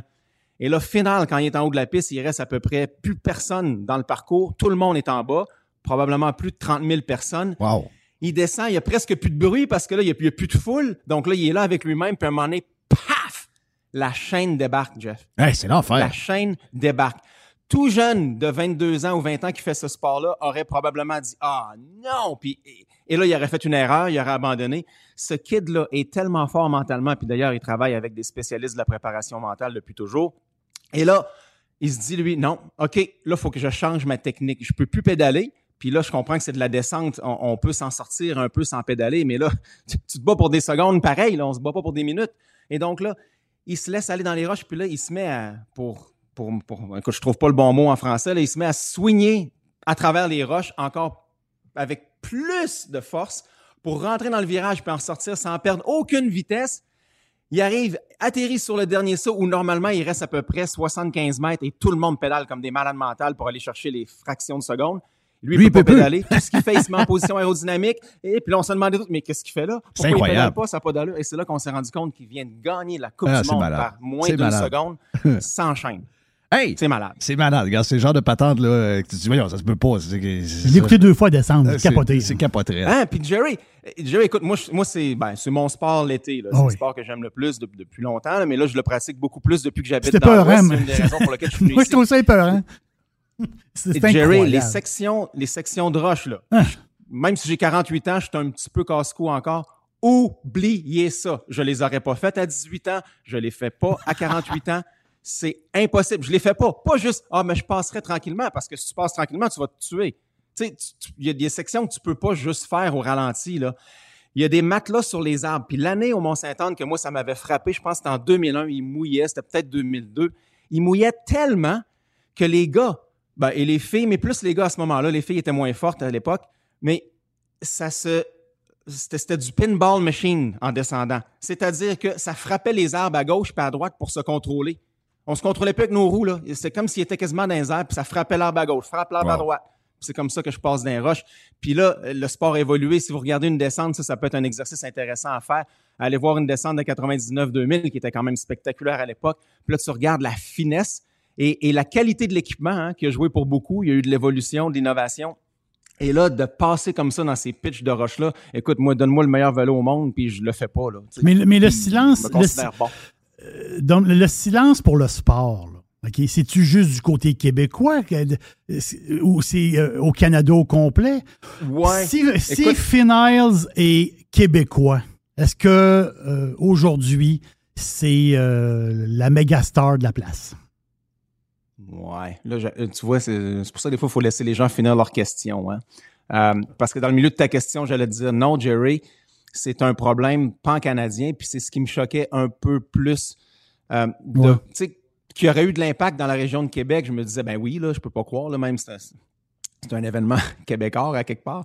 Euh, puis- puis même eux n'avaient pas une grosse équipe sur le terrain, là, ça, ça en dit beaucoup. Mais euh, à l'extérieur du pays, si je fais des recherches présentement, ce que j'ai fait avant qu'on se parle, toutes les nouvelles qui sortent, c'est juste sur des, des sites, ben, soit Red Bull, bien sûr, Pink Bike, tous des, des sites qui sont en lien avec le vélo. Mais, dans la deuxième partie de ta question, tu as entièrement raison, euh, Jerry. Si c'était Alexandre euh, Laframboise qui avait gagné, c'est sûr que Ouais. ça aurait été pas un petit carré dans la presse plus, euh, en fin de page, en fin de section. Parce qu'on puis- est chauvin là-dessus, puis ça aurait été bon, là, mais Ouais. Puis, écoute, on, je peux-tu dire que je trouve ça plate? Oui, mais bon. En même temps, c'est. Hey, c'est normal, je pense. Dom, je suis tu pas te on parler de suivait ça. la F1 quand il y avait un Québécois. Là. Oui, oui, puis il y a même chose pour l'Indy avec euh, quand Patrick Ouais. était là avec. euh, C'est ça. Je pense, je pense que c'est normal. Mais, ça. mais c'est pas en canadien. C'est pas en Hey, canadien. euh, je suis pas supposé parce que je vais parler avec, euh, avec Philippe Brasseur pour le Grand Prix de Trois-Rivières dans le même bloc, mais je prends deux minutes. Je veux, j'ai vu comment t'as mal. Je sors de, de l'histoire du vélo, mais je m'en vais vers l'histoire de Hockey Canada. Euh, Ouais. Comment c'est une histoire qui te tient à cœur? Puis je pense que ça tient à cœur Ouais. pas mal tout le monde. Là, je veux dire, un scandale, tout le monde sait ça. Euh, Il y a des, comme je te disais, moi j'ai vu des gens euh, pendant l'été qui nous disent que les noms des joueurs, parce que beaucoup de gens sont là-dessus, les noms des joueurs, dont plusieurs sont euh, dans la Ligue nationale en ce moment, parce que c'est une histoire qui remonte à 89, faut pas oublier, là, on a, on a l'histoire principale, principale qui a tout déclenché. Mais là, on, on s'est rendu compte qu'il y a une personne qui ne fait que couvrir. Puis ça, moi, ça me fait très, très mal parce que le hockey, c'est mon sport. C'est, c'est, mon, sport. C'est là-dedans que j'ai été élevé. Et je ne sais pas pourquoi, à un moment donné, quand les, jeunes sont soit signés ou repêchés, puis que là, je ne sais pas, il y a un genre de poussée d'adrénaline, de pouvoir qui rentre en dedans d'eux autres, puis qu'ils deviennent carrément des abrutis. Mais toutes les histoires qu'on a alentour de ça, ça fait extrêmement mal au sport. Toutes les cachettes derrière ça, c'est incroyable. J'ai vu que le genre de, de président du CA a démissionné un peu avant son temps au cours du week-end. Mais euh, qu'est-ce qui fait, qu'est-ce qui te fait vibrer autant là-dedans? Puis qu'est-ce que tu vois comme, euh, comme, je dirais, comme dénouement de cette histoire-là? Euh, ben, en fait, c'est une tragédie. Là. Ouais, écoute, hu- humainement, c'est sûr que ça, me révolte les gestes en soi. Euh, t'as- beau dire que même si la fille voulait, tu, tu peux jamais être huit d'une chambre. Ben on va arrêter, là. Euh, ça se peut juste pas. Euh, fait que ça, ça me fait vomir. Euh, puis j'ai toujours de la misère lorsque j'en parle parce que j'ai comme envie de dire ce qui me répugne encore plus, mais, mais tu peux pas. Je peux pas comparer cette chose-là. C'est- tellement horrible, mais c'est presque aussi pire, disons, comment ça a été euh, géré et camouflé par la haute direction, par des adultes supposément intelligents de façon intentionnelle et, et subite, hein, parce que ça s'est réglé en dedans de trois semaines, cette histoire-là. là. Bon, je comprends que c'était sorti un peu avant, mais lorsqu'il y a eu la- l'action qui a été déposée, c'était euh, le 22 mai et le 26 mai, on a, le, le 22 avril, pardon, et, et- et 34 jours plus tard, on apprenait que c'était réglé pour 3,5 millions. Aïe aïe. Tu sais, c'est- comme, y, y a-tu du monde si malicieux que ça sur cette terre qui ont des jobs normaux et qui gèrent notre propre sport national que j'aime aussi, Jeff, peut-être pas autant que toi, mais ça me touche parce que je suis Canadien. Euh, ça me touche parce que je suis un humain, parce que je suis quelqu'un qui est sensible, puis qui voit qu'il y a de l'abus à gauche et à droite, c'est ce qu'on a appris plus tard, puis qui est camouflé par des gens supposément intelligents, et que là, ces gens-là s'assoivent devant nous, nous regardent dans les yeux, puis qui nous disent qu'ils qui sont les gens de la situation pour rebâtir la culture du hockey au Canada. Ouais. Hey, on est loin de la culture, là. On parle d'actes criminels qui ont été camouflés et qui donc, si tu camoufles un acte criminel, t'es criminel toi aussi, tant qu'à moi. Ouais. C'est, tu peux pas faire partie de la solution. Et, et là que le président, M. Brindamour, ait quitté, c'est correct, il aurait dû quitter, il- en tout cas, il aurait dû faire le ménage avant de quitter, là, tant qu'à moi, parce que c'est eux qui avaient le pouvoir de le faire. Je le sais qu'il y a eu un vote pour voir si euh, le, le CA supportait M. Smith, qui est le directeur général, Scott Smith. Est-ce que lui avait voté pour ou contre? On ne le sait pas. On le saura peut-être jamais. J'aimerais bien ça le savoir sur la table du CA, les neuf personnes, qui a voté pour, qui a voté contre. Parce que ceux qui ont voté pour, ben, tant qu'à moi, c'est eux qui devraient aussi quitter avec M. Brindamour. Donc, là, j'espère que dans les prochains jours, il y, aura plus parce que cette nouvelle-là du départ du président, c'est, c'est, rien en soi. Là, c'était comme inévitable, mais euh, bref, ça m'écœure. Je, je, me sens en plus ben, heureusement, j'ai une plume, là, je peux écrire sur Radio-Canada, puis ça me permet de m'exprimer, là, fait que ça, ça aide à ventiler, mais je me sens en même temps, euh, je me sens... Je sens sans pouvoir. Euh, je me sens sans ben, pouvoir de rien faire parce qu'on ne euh, nous entend pas. Fait que je demande à la population de continuer le de mot, parler, le mot, parler, le mot systémique, le mot systémique a été utilisé dans le cas de plusieurs sauces dans les deux dernières années. mais ça, c'est un peu ça. Là de ce qu'on a vu dans le, dans le niveau junior professionnel. moi, j'en ai des histoires. J'en connais des histoires où il est arrivé des patentes, mettons, Coupe Memorial. Il est arrivé des patentes dernière année junior.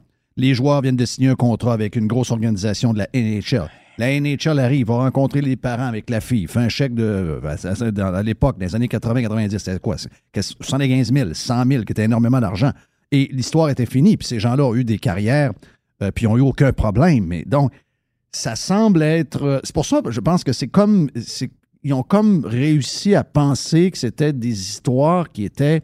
Ben, tu, peux, peux pas penser que c'est anodin quand il y a huit gars dans une chambre sur une fille, là.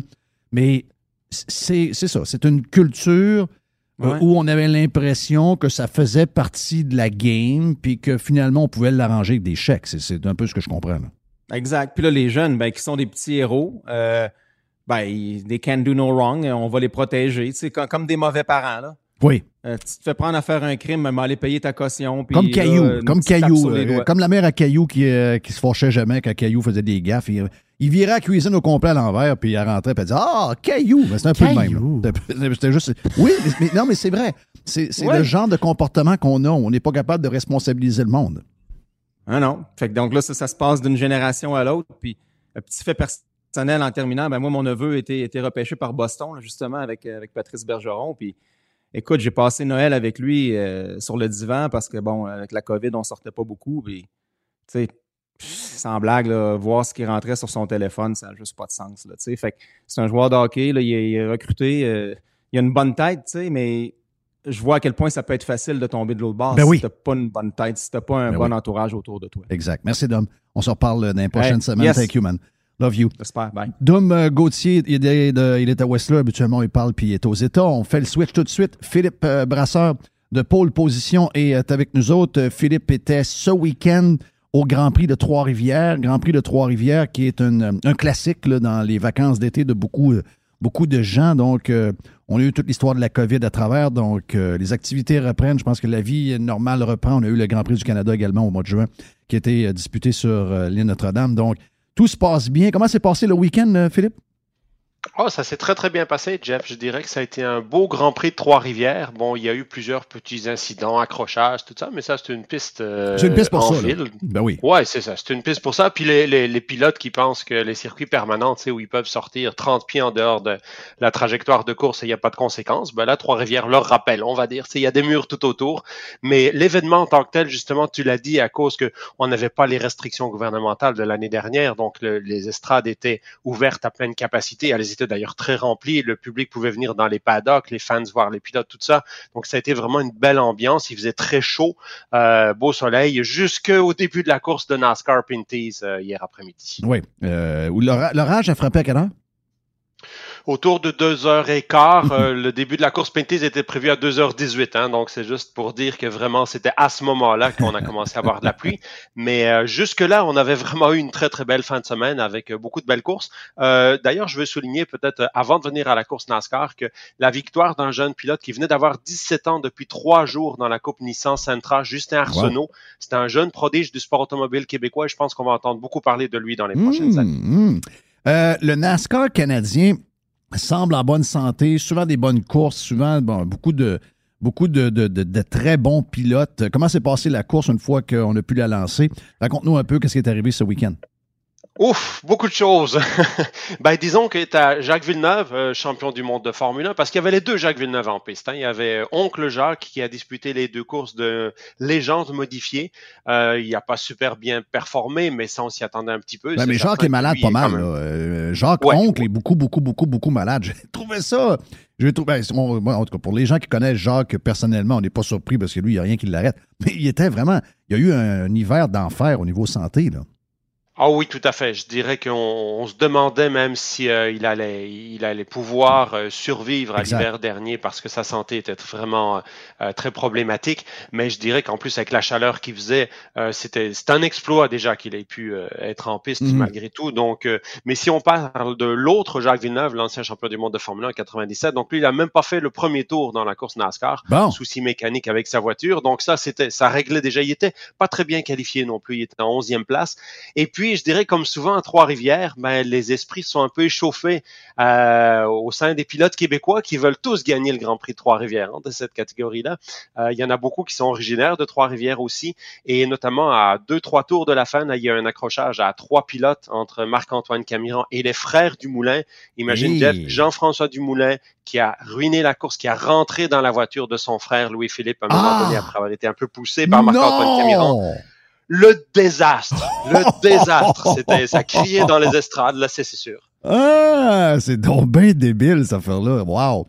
Regarde. euh, Complètement fou, complètement ouais. fou. Je dirais les trois plus grands favoris euh, qui s'accrochent. Et c'est finalement un autre pilote québécois, Alex Guénette, qui a remporté sa toute première course dans la série. Wow. Euh, lui, finalement, il a regardé les trois en avant comme pour dire, mais c'est des fous furieux, ça. Moi, je vais passer juste à côté. Et tout s'est bien passé. Mais les, euh, les spectateurs, j'imagine, eux autres, ce genre de spectacle-là, on adore habituellement. Donc, les gens étaient contents? Oui, ils ont eu du très bon spectacle. Ben, je dirais les gens étaient contents. Il y en a quand même beaucoup qui sont des, des- parce que Marc-Antoine Camiran, Ouais, c'est le pilote qui a le plus de victoires à Trois-Rivières. Donc, Ouais. euh, beaucoup de fans dans les estrades. Les frères Dumoulin, ils sont de Trois-Rivières. Oui. Beaucoup de fans dans les estrades, évidemment. Donc, je dirais qu'il y avait quand même euh, quelques esprits euh, qui étaient assez chauds aussi dans les estrades.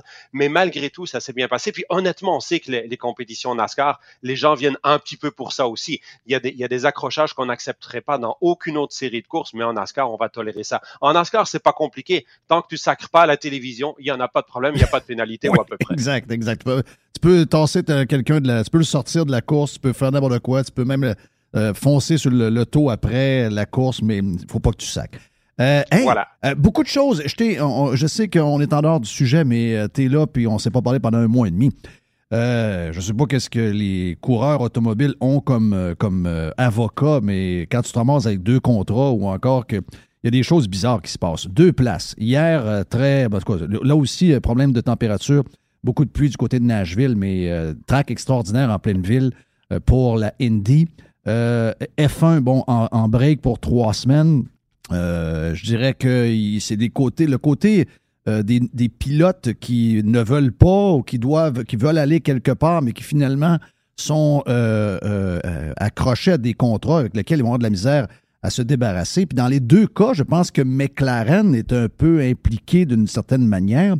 Euh, en Indy, c'est l'espagnol, euh, je ne sais pas si je le prononce comme du monde, mais Palou qui euh, semble avoir deux contrats en ce moment, dont un avec McLaren et l'autre avec Ganassi, avec lequel il court cette année. Et en F1, tu as, bon, ben, il y a eu un genre de, de, de, de, siège de disponible avec le départ de Alonso pour euh, remplacer Vettel chez Aston Martin. Et le pilote dans lequel Renault Alpine a euh, investi énormément d'argent, qui est un jeune champion, qui n'est pas encore en F1, leur a annoncé sur Twitter qu'il n'allait pas être de l'équipe l'an prochain. Donc, tout le monde pense qu'il va aller chercher le banc de euh, Ricardo sur McLaren.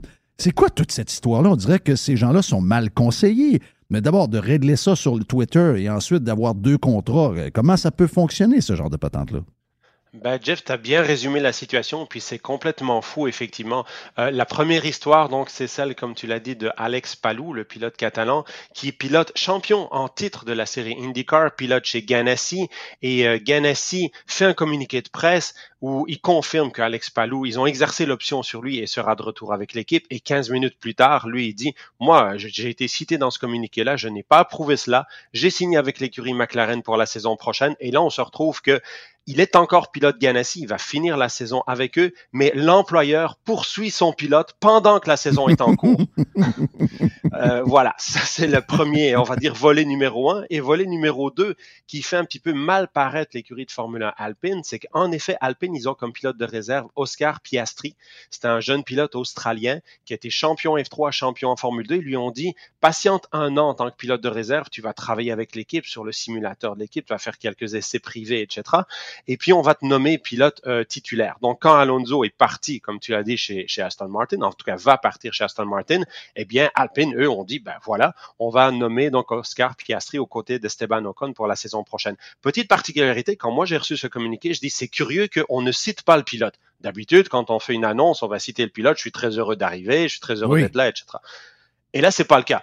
Et là, justement, encore une fois, quelques minutes après, Oscar Piastri fait un, comme un démenti par Twitter en disant je n'ai pas approuvé ce communiqué et je en plus lui il ajoute et je ne serai pas euh, chez Alpine la saison prochaine. Wow. Alors effectivement ça fait une situation là on n'a pas encore annoncé qu'on poursuivait son propre jeu- son propre pilote en cours mais c'est quand même euh, ça, ça fait pas très sérieux on va dire. Non. Donc, euh, c'est la situation effectivement de ces deux pilotes-là. Piastri, ce qui est un peu plus problématique, contrairement à Palou, c'est que Palou, il a quand même déjà une certaine renommée. Il est championné de la série IndyCar. Il n'y aura pas de misère.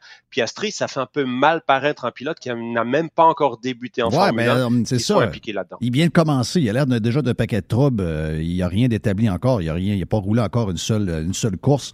Ça fait. euh, Ça, c'est le genre de, de, de, de, joueur euh, sur qui tu ne veux pas trop investir quand tu sais déjà que c'est problématique. Beaucoup d'athlètes de même. Et je pense qu'ils sont, ils sont carrément, euh, carrément mal conseillés. Merci euh, Philippe, puis on se reparle dans les prochaines semaines parce que la, la saison de F1 va reprendre. Il y a beaucoup de choses qui se passent d'ici l'automne. Donc, énormément de choses à jaser pour euh, les prochaines semaines. Poleposition.ca pour euh, lire tout ce qui s'écrit sur toutes sortes de, courses, mais également la revue est disponible dans euh, tous les bons kiosques. On revient dans un instant. Vous êtes sur Radio Pirate Live. C'est la première de la saison. Jerry a une boîte après. Es-tu prêt, mon Jerry? Ben oui. Ben oui, ben oui.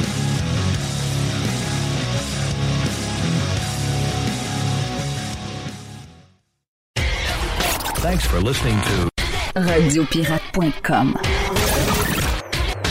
Radiopirate.com. Bonjour, c'est Yann Sénéchal. Obtenir les services de votre conseiller.net pour gérer vos placements, c'est faire appel à une équipe qui utilise une ligne directrice stable, cohérente et qui traverse les années. En plus, obtenez des services complémentaires comme l'optimisation fiscale, la gestion des décaissements ou la projection de retraite sur demande, sans oublier l'optimisation de votre programme d'assurance. Pour plus d'informations, votre conseiller.net. Faites partie de l'invasion? Radiopirate.com. Radio Pirate. Pirate. 100% 100% pirate. OK, première boîte de la saison. Euh, mon ami euh, Jerry de Survivor. Pour plus de détails, comme je le disais tantôt, allez sur Radio Pirate Prime, devenez euh, membre. Vous allez apprendre en détail. On a pris quasiment une bonne heure pour raconter tout ce qui est arrivé pendant les vacances de notre ami Jerry. The Survivor. Et euh, ben, le Survivor, là, la vie recommence. euh, La vie recommence. La vie recommence. donc- La vie, la vie continue. Ben oui, la vie continue. oui. On y va avec quoi dans la boîte pour commencer sur Radio Pirate Live? Ben, tu sais, mon. euh, moi, quand je prends des vacances, je prends des vacances de pas mal de choses. Je prends des vacances de la bourse aussi. Moi, je suis un boursicoteur très petit. tu fais rien, tu checkes rien. Ah, rien. Hein? Ah, ah, je te dis rien de rien de rien. Qu'est-ce que tu veux? C'est, je, prends- je me mets vraiment à off. Et juste de même, tu- fais une petite tournée de même. Je regardais un peu, tu sais, euh, le Bitcoin. Quand on s'est laissé, là, le Bitcoin est à 19 000 kek. Là, il est à T'as combien, 23 000. Il est à 20 23 200. Donc, ça- taponne. Ça, ça, ça, taponne. Le Dow Jones aussi, ça taponne un peu. C'est le Nasdaq. C'est le Nasdaq, c'est lui qui a drivé le marché vraiment. Là. Plus 15% le Nasdaq. C'est énorme pour Donc, le les mois. technos sont en train de reprendre leur place. Et voilà. Ben, et voilà. euh, Est-ce que je rêve, mais Amazon a eu des chefs d'enfer? Ben, c'est Amazon qui drive. Parce que si je regarde, mettons, Microsoft, c'est-à-dire, euh, il a pris 7% Je parle dans le mois de, dans le mois de juillet, mettons. Les- notre période de vacances, mettons, Oui. là, euh, 7 Tu sais, Apple, Apple, quand même, ça a quand même assez bien été euh, aussi. Combien, Apple? Apple, 17% Google, flat. Facebook, Meta, flat. Mais c'est Amazon, plus 24% C'est pas rien, là. C'est Wow. énorme. Puis là, Dans les chiffres qu'ils ont eu t'es à l'enfer, là. ah oui, c'est- c'est- c'est c'est extraordinaire. Puis, tu sais, l'Empire Amazon. Puis la nouvelle que j'ai, euh, que moi, j'ai trouvé un peu le fun, là, Euh, c'est Amazon a acheté iRobot. T'as-tu un iRobot chez vous? Non. Est-ce qu'on devrait avoir un iRobot? Madame Poubelle, est-ce qu'on devrait avoir un iRobot? Dans ta nouvelle maison, ça prend. Ben, moi, j'ai pas une grande maison. J'ai un iRobot et je l'adore. Vraiment. Là, les prix ont-tu baissé un peu? C'est-tu, les euh, prix il y a des, il y a des promos souvent. Hein? Il y a des promos. Euh, c'est sûr que bon, faut surveiller les prix. Est-ce qu'il y a un robot pour nettoyer la douche? Non. Non. Mais il y a des. Mais c'est tout le temps l'épopée pareil, iRobot. C'est incroyable pareil. La compagnie a été fondée dans. Parce que le plus populaire, c'est le Roomba. Le Roomba, c'est la, la balayeuse. On s'entend-tu? À ce temps, ils ont une machine qui lave le plancher aussi. Là. Oui. Elle fait, tu sais, elle Elle fait des push-push. la machine pour les dalles. Sais, qui se promènent. Là. C'est- Ils ont plusieurs robots. Mais l'idée de base. Puis Je savais quand- pas qu'il avait acheté ça, Apple. euh, Amazon. Euh, Amazon. Oui, c'est ça. Ils ont acheté ça il y a, il y a quoi? C'est 1,7. Ils ont payé 1,7 milliard. Mais c'est pas cher. Ben, Dans l'histoire d'Amazon, les acquisitions, ils ont fait des acquisitions dans leur histoire. Ils ont acheté Whole Foods, les supermarchés. Ils ont dépensé 13 points quelques Ça, on n'a pas compris. Je n'ai jamais compris pourquoi. Jamais compris. C'est quoi le non lien? plus, j'ai jamais le compris lien, je comprends. Je sais qu'ils se lancent dans la bouffe. Puis c'est probablement un genre de, de, de test puis de, de structure qu'ils voulaient se donner, mais c'est quand même bizarre. Ils n'ont pas acheté MGM aussi? Ouais. Oui, ils ont acheté MGM pour 8 points quelques milliards. Ils ont acheté Twitch. Tu sais, dans, leur, dans leur histoire, ils ont acheté plusieurs choses. Là, ils viennent d'acheter iRobot. Mais l'idée de base, ben, l'idée, l'idée, ce que je comprends de, de- de ce move-là, de 1,7 milliard quand même, ben, c'est les brevets qui viennent en arrière de tout ça et ce qui s'en vient justement et toutes les connexions avec Alexa. Donc, l'espèce d'automatisation. Mhm. Parce qu'iRobot, l'idée de base, Jeff, on est dans les années 90. Et le savoir, c'est quoi? Le, sa- le savoir, c'est ça. là. Le savoir, c'est, exemple, le MIT aux États-Unis. MIT, l'idée de, de, de, de cette compagnie-là, à la base, c'est une gang du MIT qui ont parti des robots pour la maison, les petits robots. Puis cette technologie-là, elle a avancé avec le temps et cette technologie-là a été utilisée dans plein de choses.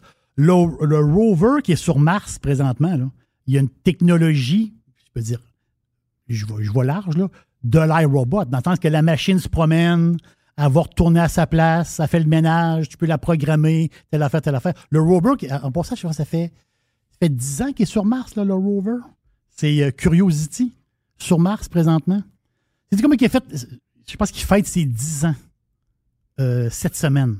Il a été lancé, je pense, au début du mois d'août, il y a une dizaine d'années. Sais-tu combien de kilomètres que le Ro- Curiosity qui s'appelle? Tu sais, la petite machine avec les quatre roues, là, puis il se promène là, sur Mars, puis il envoie des photos, puis il se promène, puis il fait des tests. Là. En 10 ans, il a parcouru 29 kilomètres. C'est pas gros. Je t'assure que c'était plus que ça. Tabarnache. J'ai j'ai fait un crime de saut quand j'ai vu ça. J'ai dit, hey, Curiosity fête ses 10 ans sur Mars. Il s'est promené un peu partout. Moi, naïf. T'es naïf. Toi, tu pensais qu'il avait quasiment fait le tour de la planète? je te dis en 10 ans, Christophe, il a fait un beau tour. Non, Il a fait fait, il a fait 29 29, il a fait 29 km. Ça fait 7 mètres par jour. J'ai- Ouais. J'ai fait le calcul. Bon, ça va lentement, mais quand même, c'est. Mais comme la- l'idée du petit robot, là, mais ça, ça vient au début des années 90, une gang de MIT et iRobot, qui est à la bourse depuis, je pense, en 2004 ou 2005. Quand ils sont rentrés en bourse, l'autre ont fait rire d'eux autres au début, parce qu'ils disaient c'est quoi ces histoires-là de robots? Si je veux passer à la mop, je vais passer à la mop. Si je veux passer le balai, je vais passer le balai. Là. Lâche-moi avec la, la patente. Mais c'est vraiment le fun. C'est, c'est- c'est le fun. Donc, c'est un gros, gros move de Amazon sur iRobot. Hey, Mais c'est un chien, ça te prend ça.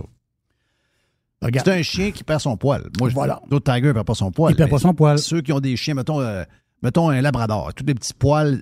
Et, et le chien Eric Duhem, my God. C'est le pitbull. Hein? Mia.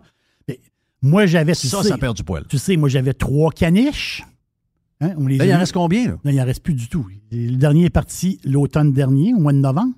Mon dernier caniche, adieu. Et là, vous connaissez ma. Tu connais ma femme? Ma femme, c'est de l'animalerie, là. C'est animalerie Lynn. là. Ça veut dire. Là, elle- elle fait quoi? Ben là, euh, on a des oiseaux. Et on a, on a des minous. Donc, j'ai deux chats. Ben, les chats sont venus avec la iRobot. tu fais marcher le iRobot là, dans la maison. Les chats vont-se dehors? Non, ils vont pas dehors. Non? Non, non, ils vont pas dehors. Non, dégriffés? Non, non, non, pas dégriffés. Ils non. n'ont pas le droit d'être dégriffés. Non, hein, c'est on coupe les griffes. On coupe les griffes euh, régulièrement, toutes les semaines. Toi, es-tu un gars de, de chat? J'ai toujours eu des animaux chez nous. Euh, OK. jeunes. Chien, chat. Mais les chats, c'est complètement différent des chiens. Ah non, non, c'est une autre histoire. C'est sac de toi. Non, c'est les fans de chats, ils vont en maudit contre toi. Mais je veux dire, les c'est vrai. C'est une autre patente. C'est que t'habites chez le chat. OK.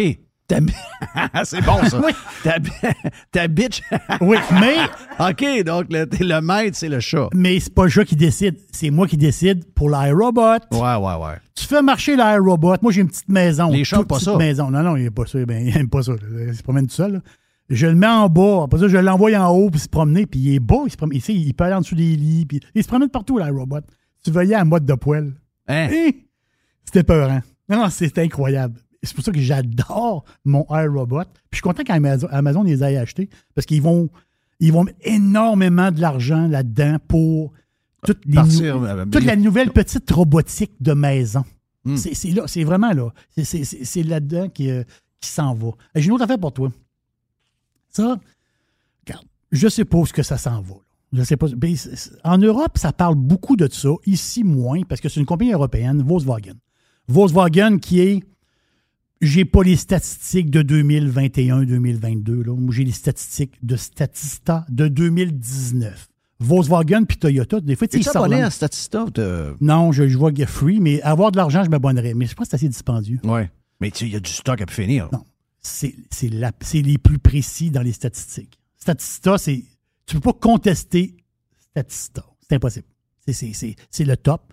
Mais quand tu l'as gratuit, des fois, tu n'as pas tout ce que tu veux. Mais quand même. il y a une partie. C'est une partie, peut-être 25 je- J'ai aucune idée. Mais Statista, en 2019, il disait que Volkswagen, c'est le plus grand constructeur de voitures au monde. Toyota est à deuxième. Peut-être que Toyota est premier aujourd'hui. Mais tu sais, ces deux grands-là se relancent. Tu as Renault, Nissan, tu as GM, puis tu as Hyundai, Kia, puis la gang. C'est ça, c'est dans, c'est les, plus grands euh, au monde. Mais la face, c'est que Volkswagen, pas parler beaucoup ici, mais parler plus en Europe, le, boss de Volkswagen, il s'en va. Il s'appelle Herbert Diess. Diess, il est là depuis un- quand même un, un- mon allemand n'est pas bon. Donc, lui, ce gars-là s'en va. Et qui qui prend sa place? Le gars de Porsche. Il s'appelle Olivier Blum. Blum, Bloumé, peut-être. Faut, faut, faut- Le gars de 54 ans. Euh, un gars de notre âge. Mais l'histoire du passage de Diaz à Bloomé, là, il y a, il y a un petit quelque chose ici d'intéressant. L'électrique vis-à-vis l'essence synthétique. Oh!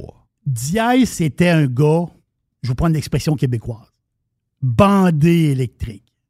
Tandis que Bloomé, lui, il a toujours été vague sur l'électrique et lui, c'est l'essence synthétique, le e-fuel. Oui, ce qu'il va avoir un F1. Il a même dit, dans une entrevue, il dit c'est, je vais prendre son expression en lui. Ceux qui pensent que l'électricité va prendre toute la place, vous êtes des charlatans. Lui, il dit c'est l'huile magique. Je, traduis, euh, je traduis comme ça. Il dit c'est un mix hydrogène, dioxyde de carbone. C'est un mix, là. Et, ce fuel-là, le e-fuel, Bloomé, on t'entend-tu que c'est le, mettons que c'est le plus gros constructeur au monde, et le mouvement présentement de Volkswagen, ça va dans l'électrique, on le sait, les grands constructeurs s'en vont là. Le nouveau gars qui arrive, il est plus sur l'e-fuel, lui.